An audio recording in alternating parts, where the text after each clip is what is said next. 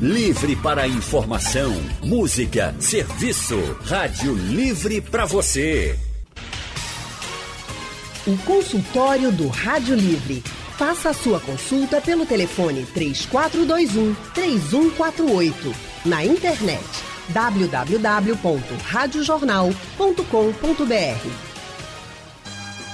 O dia 13 de julho de 1990 é um marco na história do Brasil. Foi nesse dia que o Estatuto da Criança e do Adolescente, o ECA, passou a valer no país. Ele garantiu avanços na saúde, na educação e na segurança de milhares de meninos e meninas. Mas não zerou os desafios enfrentados por muitos outros, mesmo atribuindo a todos os cidadãos a responsabilidade de assegurar os direitos dos brasileiros que têm menos de 18 anos. O Unicef, o braço da ONU que trabalha a favor das crianças e dos adolescentes, alerta que o Brasil precisa investir em ações que fortaleçam o Estatuto da Criança e do Adolescente, garantam direitos e combatam o racismo.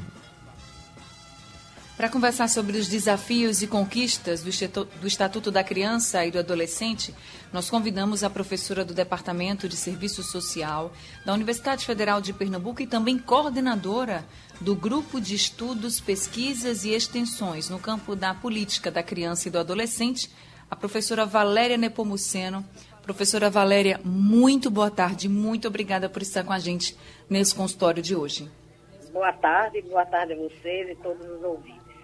Boa tarde também, Valéria. Seja muito bem-vinda e também está com a gente hoje a coordenadora da Secretaria Executiva da Rede Nacional da Primeira Infância e também diretora executiva da Andi Comunicação e Direitos Humanos, Miriam Pragita. Boa tarde, Miriam.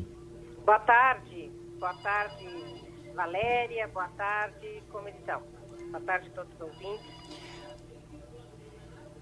Boa tarde, Miriam. Seja também muito bem-vinda ao nosso consultório. E eu já quero convidar todos que estão nos ouvindo para participarem com a gente também desse consultório. Você pode mandar perguntas pelo nosso painel interativo no site da Rádio Jornal, radiojornal.com.br. Você pode mandar também pelo nosso WhatsApp no 991478520 ou se preferir, ligue para cá e fale diretamente com as nossas especialistas. Eu já vou começar falando sobre a desigualdade racial e que é um desafio para todo mundo, mas quando a gente se trata de crianças e adolescentes, esse é um problema que parece ser ainda muito maior. A gente tem um dado do Unicef, por exemplo, que de 8 a cada 10 crianças e adolescentes assassinados no Brasil em 2018 eram negros. E naquele ano, o número de homicídios de pessoas com até 18 anos chegou a 9.781 mortes. Então, apesar de todas as conquistas que a gente teve com o Estatuto da Criança e do Adolescente, um dos grandes desafios, por exemplo, professora Valéria, é combater o racismo? Sim, esse é um dos né, desafios, porque mas é importante que a gente sempre lembre que a discussão é, racial também passa por outras, né? Que tem a ver com a questão de classe social, a questão Sim. de gênero. Então, são, são questões que estão articuladas. Né? A questão racial, além da, para além da cor da pele, a gente tem uma maioria da população é, negra que ela é, ela é periférica, né? Ela mora nessas comunidades pobres ou muito pobres. E, e isso também tem um fator que agrava ainda mais essa questão da discriminação. Isso não é uma coisa de hoje, então, historicamente, a história social da infância no Brasil, ela é marcada por essa questão racial, né? desde os filhos é, libertos dos escravos, das escravas negros né? no Brasil, que já sofria esse tipo de abandono, né? Um abandono que é um abandono promovido pela sociedade, de uma forma geral, mas mais particularmente pelo próprio poder público, né? São essas crianças que estão mais expostas, como vocês falaram há pouco, à violência e até mesmo ao extermínio, né? A chegar à morte.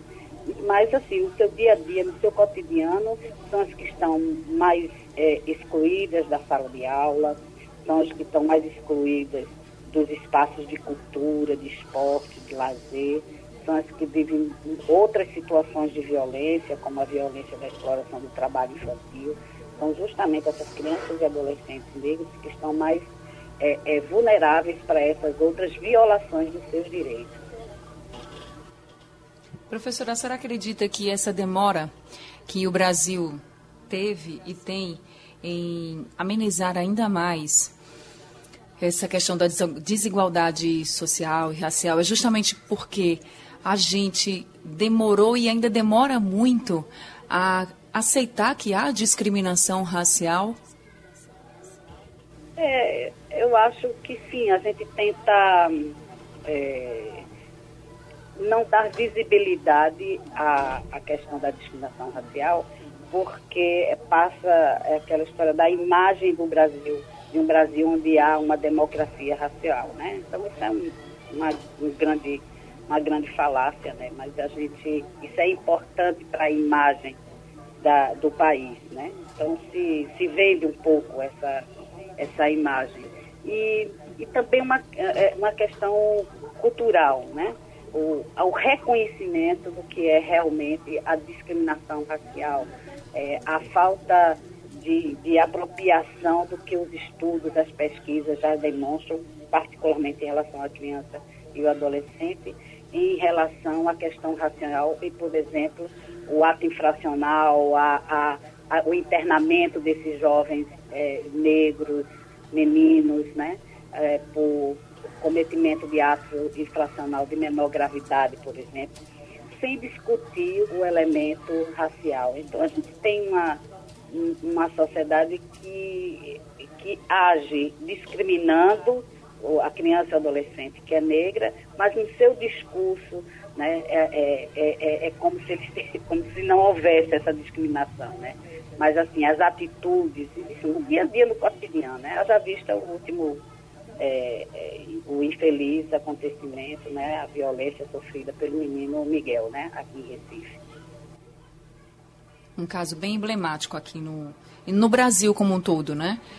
e aí, professora Miriam, já pegando o gancho desse caso, eu queria que a senhora falasse como é que a gente pode fazer, a gente como um todo, a gente como governo, a gente como sociedade, cada um de nós pode fazer para combater esse racismo que está impregnado, principalmente essa discriminação racial em relação às crianças e adolescentes. Porque tem gente que acha que criança não sente as coisas, que criança não se incomoda com as coisas. Mas criança sente, se incomoda e representatividade né, e ser respeitado também faz bem para todo mundo. Claro.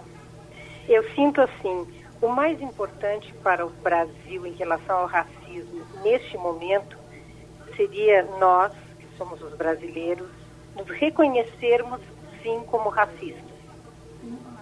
É, então, quando a gente ouve uma frase, eu não sou racista, e aí vem uma segunda frase que nós jamais deveríamos dizer, que normalmente ela é cheia de preconceito. Então, o primeiro passo eu sinto que é isso, nos reconhecermos como este racismo cultural introjetado que precisa ser combatido em cada atitude, em cada palavra, em, com, com, o máximo do cuidado. Né? De, depois disso, assim, eu sinto que você fez uma pergunta difícil, é claro, porque para tratar dela, o que, que a gente precisa observar? Que o Brasil, ele está nós estamos protegidos em termos de leis. As leis brasileiras são claras e são boas, o próprio Estatuto da Criança e do Adolescente, que nós estamos comemorando hoje 30 anos, né? Mas do que adianta esse aparato judicial se o que está previsto nessa lei não é praticado? Então aí é claro que tem uma, uma vontade política, tem uma, uma, um, uma destinação orçamentária que deve ser cumprida. E eu sinto que é muito importante nós termos em mente o que diz na nossa Constituição brasileira da prioridade absoluta para crianças e adolescentes, porque crianças e adolescentes são sujeitos de direitos e, como sujeito de direitos, são responsabilidade da família, do Estado e da sociedade, ou seja, de todos nós. E às vezes a gente perde essa visão. E isso, é, ou, ou a gente coloca só no Estado, ou é só a família que tem que cuidar, ou eu não tenho nada a ver com isso, né? Então, assim, todos nós, qualquer criança é responsabilidade de todos nós, em todos estes âmbitos. Isso eu sinto que nós não podemos perder de vista nunca. Porque quando a gente perde, a gente reforça é, racismo, a gente reforça, reforça as questões de gênero, a gente reforça a exposição ao trabalho infantil, ao casamento infantil, à exploração sexual, à violência que acontece desde a primeira infância. Então, é fundamental que nós vejamos, tenhamos em mente e introjetado que crianças e adolescentes são pessoas de direitos. É, e tá certo, devem Leandro. ser respeitadas, né? Assim como qualquer outro cidadão. E é dever de todos nós, como bem disse a, a, a nossa entrevistada Miriam. A gente vai fazer agora um intervalo rapidinho, tá, Miriam, Valéria? Esperem só um pouquinho que a gente já volta também com a participação dos nossos ouvintes. Eu queria só reforçar, e a gente vai reforçar várias vezes hoje aqui nesse consultório, o número para você ligar e denunciar casos de violência contra crianças e adolescentes, que é o Disque 100. Disque 100 sempre tem que estar tá aí na sua mão, aí no seu celular, fácil para você poder denunciar e ajudar a combater essa violação dos direitos de crianças e adolescentes. Consultório do Rádio Livre hoje falando sobre os 30 anos do Estatuto da Criança e do Adolescente. É nessa data, dia 13 de julho, que a gente comemora essas três décadas desde que essas regras, essas leis, essas determinações começaram a valer para a gente garantir os direitos de crianças e adolescentes aqui no Brasil. Junto com a gente nessa conversa estão hoje a professora Valéria Nepomuceno e também a professora Miriam Progita. É, a gente Pragita, perdão, Miriam. A gente está com um ouvinte já na, na linha para conversar também com a gente nesse consultório, que é o Carlos de Jardim Atlântico. Oi, Carlos, boa tarde para você. Boa tarde, Jane Leandro.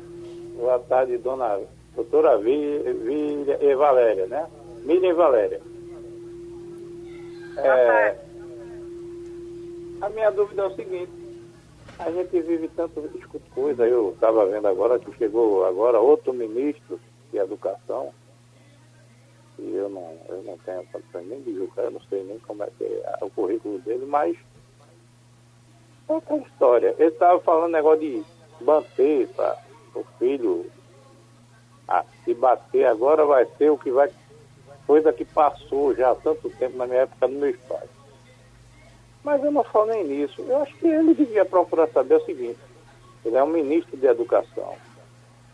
A educação precisa de, de estudo fundamental, estudo bem, bem procurado e outro a gente está precisando de uma escola que seja programada para manhã, tarde. É aquela escola que a gente fala, a gente, olha, os pais precisam, que é, é coordenada e que os filhos fiquem de tarde, de manhã ou de manhã ou de tarde na escola.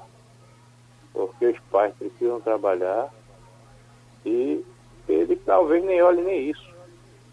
Aí, como é que a gente olha para um ministro desse que está olhando pancada? Claro, não sei o que lá, sei lá. Eu acho que ele estudou desse jeito, eu não sei nem se ele estudou, viu?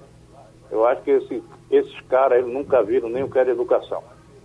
Agora, a gente precisa é, de uma educação firme, a gente precisa dos do, do, do nossos estudantes, dos nossos filhos, estudando de manhã, de tarde fazendo outra atuação é, é o estudo fundamental integral. E é, hoje em dia se fala tanto a escola integral no Estado, essa escola é de primeira, mas é uma só. Devia ser a maioria. E não existe no Brasil isso aí não. A gente tem três no Estado, 30 não tem estudo fundamental nem integral. Então é isso que eu pergunto a vocês. Será que vai mudar isso? Porque os pais precisam trabalhar, as coisas mudou trabalha pai e mãe, então a gente precisa um ensino, um ensino integral com os filhos na escola, com todo tipo de educação, e diz a Constituição, né? mas eu não sei se esses políticos do Brasil sabem o que é a Constituição. Obrigado. A gente que agradece Carlos de Jardim Atlântico participando com a gente, o ministro da Educação ao qual ele se refere, é, o pastor presbiteriano Milton Ribeiro, é o nome da, da pessoa que vai assumir, que deve assumir essa missão agora. E aí eu amplio um pouquinho o que o Carlos falou aqui, porque também o Unicef traz dados para a gente que revelam que 4 milhões e 800 mil brasileiros não têm acesso à internet no Brasil.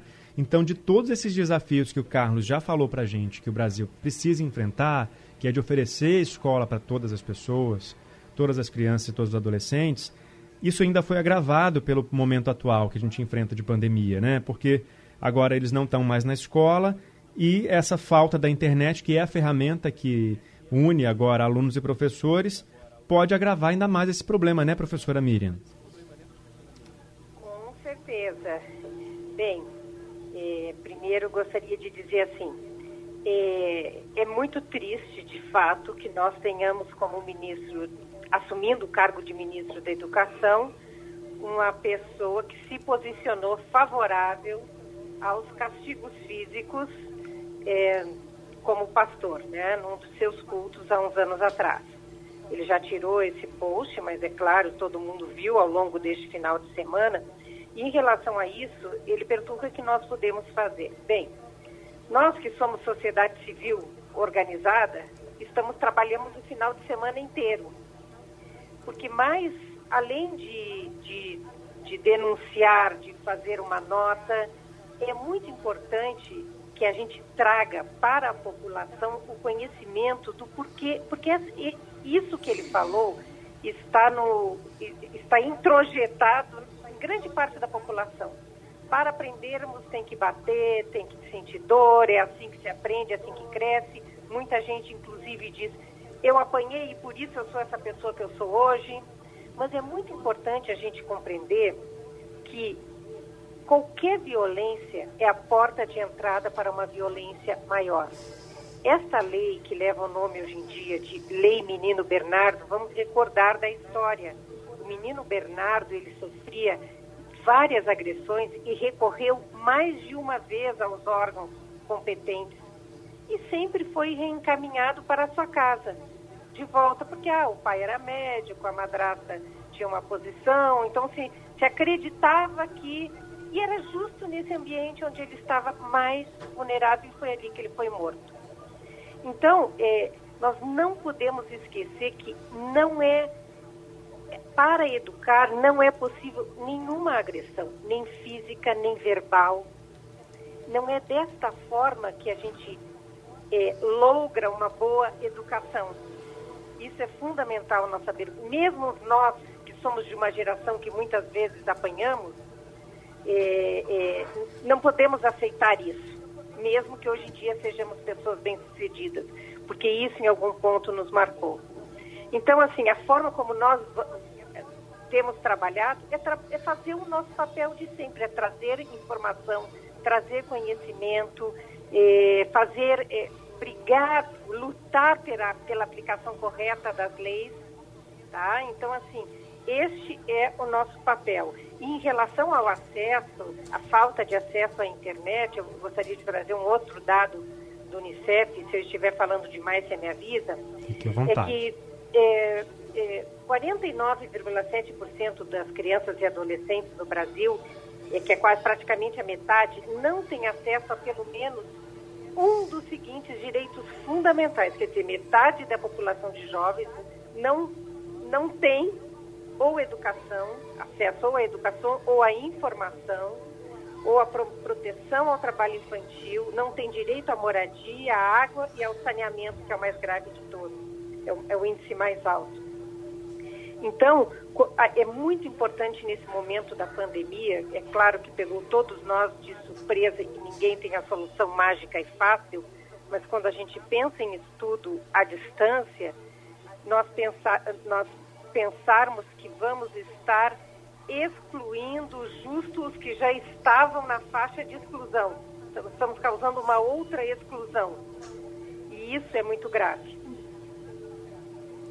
Agora, é como reparar isso? Eu vou passar agora para a Valéria, É, que, o que pode ser feito agora, já tendo esse conhecimento, para que depois esses danos possam ser reparados, para garantir que essas crianças vão voltar para a escola, que elas não vão desistir de estudar porque ficaram para trás aí nessa, nessa carência por, pela ferramenta básica para a educação agora que é a internet. O que fazer, Valéria?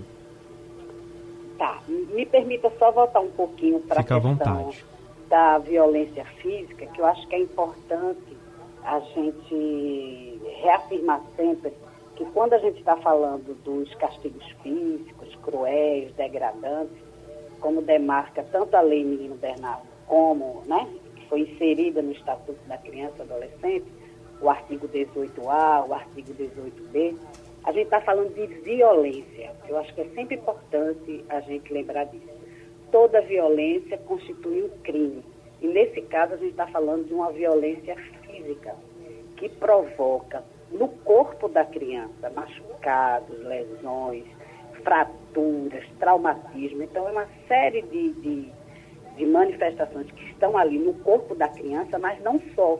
Né? A criança também fica emocionalmente é, afetada, diminuída, humilhada, ela se sente confusa, além de sentir dor física.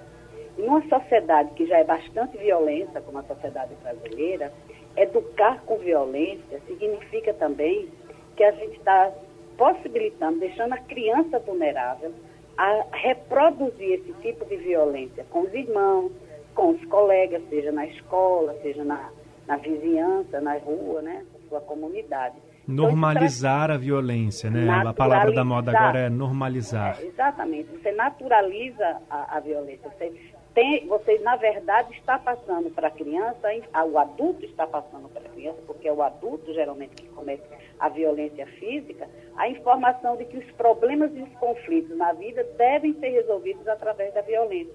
Então, nós teremos adultos que, além de problemas de ordem emocional, como depressão, muitos estudos revelam também a questão do consumo de drogas relacionados a uma vida na infância baseada na violência física, né? Podem se tornar adultos agressivos, né?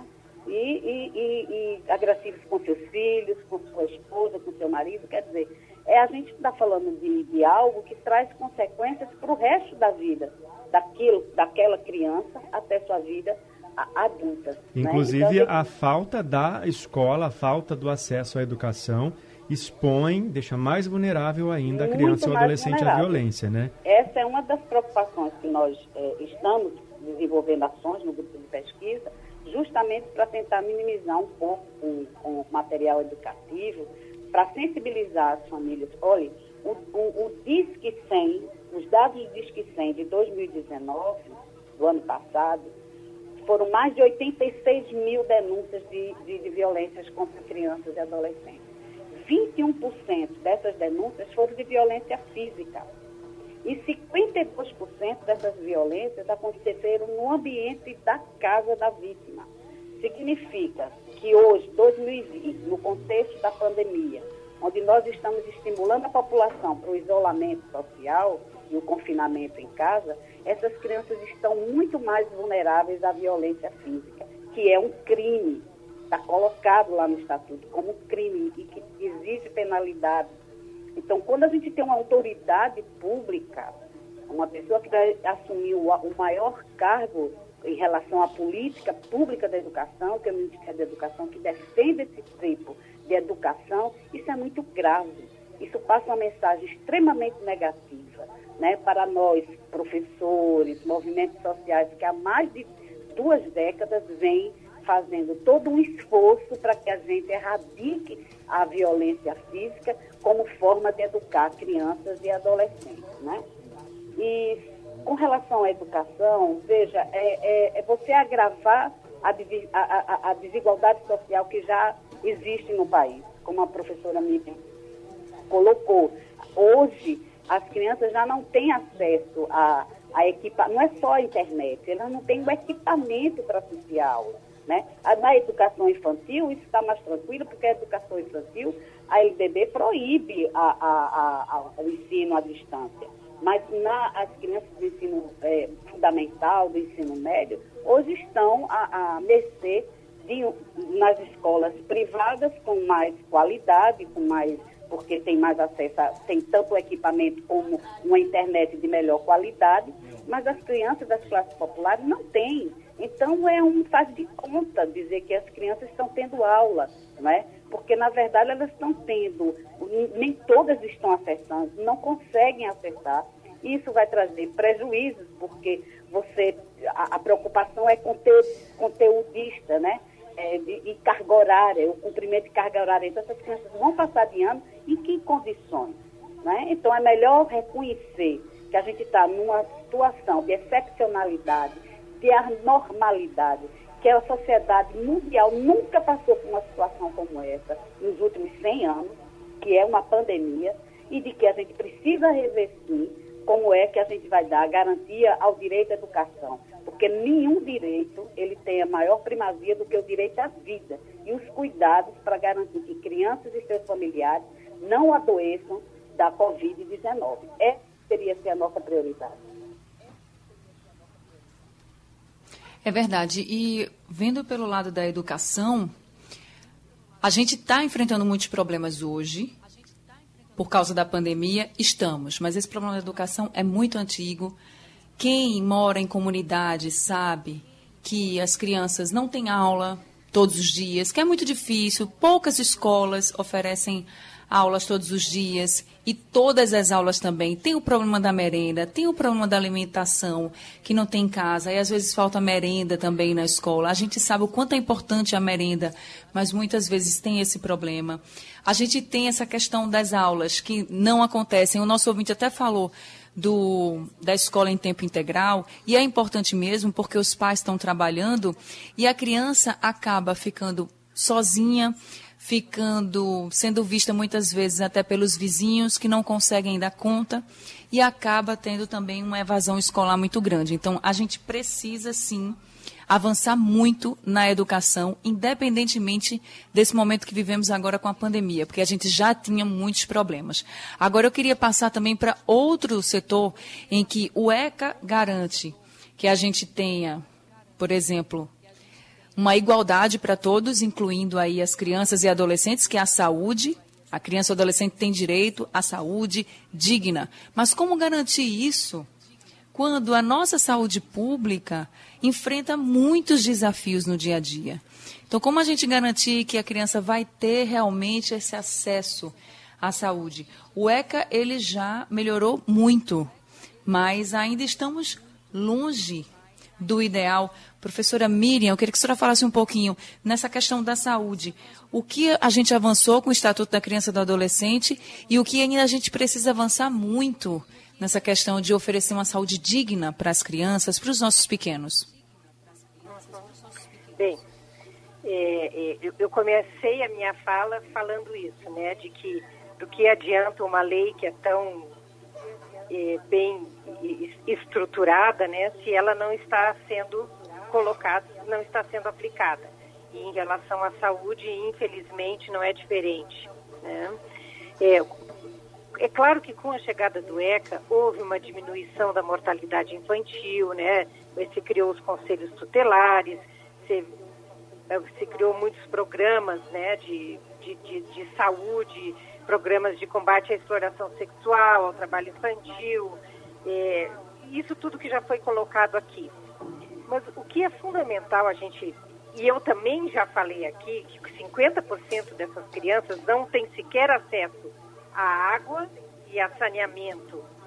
Então, quando a gente pensa, além dos outros itens, né, se não tem acesso à água e a saneamento, como que fica a saúde dessas crianças, ao que elas estão expostas. Então, eu sinto assim, é, nós não podemos falar nisso sem falar de uma de uma vontade política, de uma decisão política, de uma decisão orçamentária e de um, um, um trabalho de articulado entre as instâncias. Quando a gente olha para a criança, é muito importante a gente não olhar para essa criança isoladamente. Ela precisa de saúde, de educação, de assistência, além de todos os outros aspectos, né?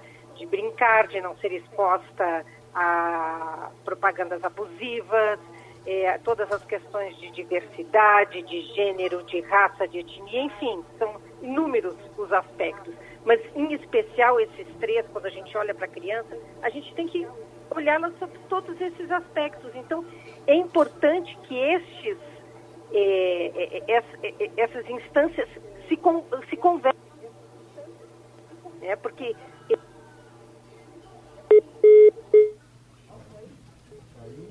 A gente perdeu o contato a com a professora Miriam. A gente perdeu o contato com a professora Miriam?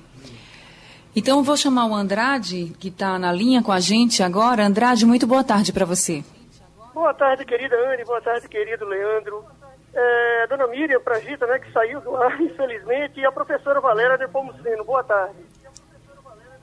É, gente, eu nasci numa época em que eu ouvia muito falar dos coronéis, das oligarquias. E era do interesse deles pessoas de que não houvesse o crescimento educacional, o conhecimento, para que vivesse sempre nos currais eleitoreiros deles, para que vivesse sempre debaixo das, das leis e do domínio deles. Sabia, eu, sinceramente, eu tenho 60 anos de idade, eu não interesso, eu, eu não entendo é, por que, que o Brasil é um país racista, se a gente tem um sincretismo religioso tão maravilhoso, uma mistura de raças, que deveria servir de exemplo para nós mesmos. E aqui nós praticamos esse racismo obscuro, né, sob debaixo dos panos. As pessoas dizem que não são racistas, mas na realidade são. Que a violência contra a mulher seja praticada de forma galopante, que a prostituição infanto-juvenil seja praticada aí nas, nas, nas BRs, nos postos de gasolinas, entendeu? Que a criança e o adolescente não sejam preparados para o futuro, como deveriam ser, para que o país, para que o nosso país, o Brasil, fosse realmente um país do futuro que é que essas crianças, o que é que essas gerações estão vendo acontecer? Sabe, o Brasil não conhece sair da masmorra do atraso tecnológico. A quem interessa isso?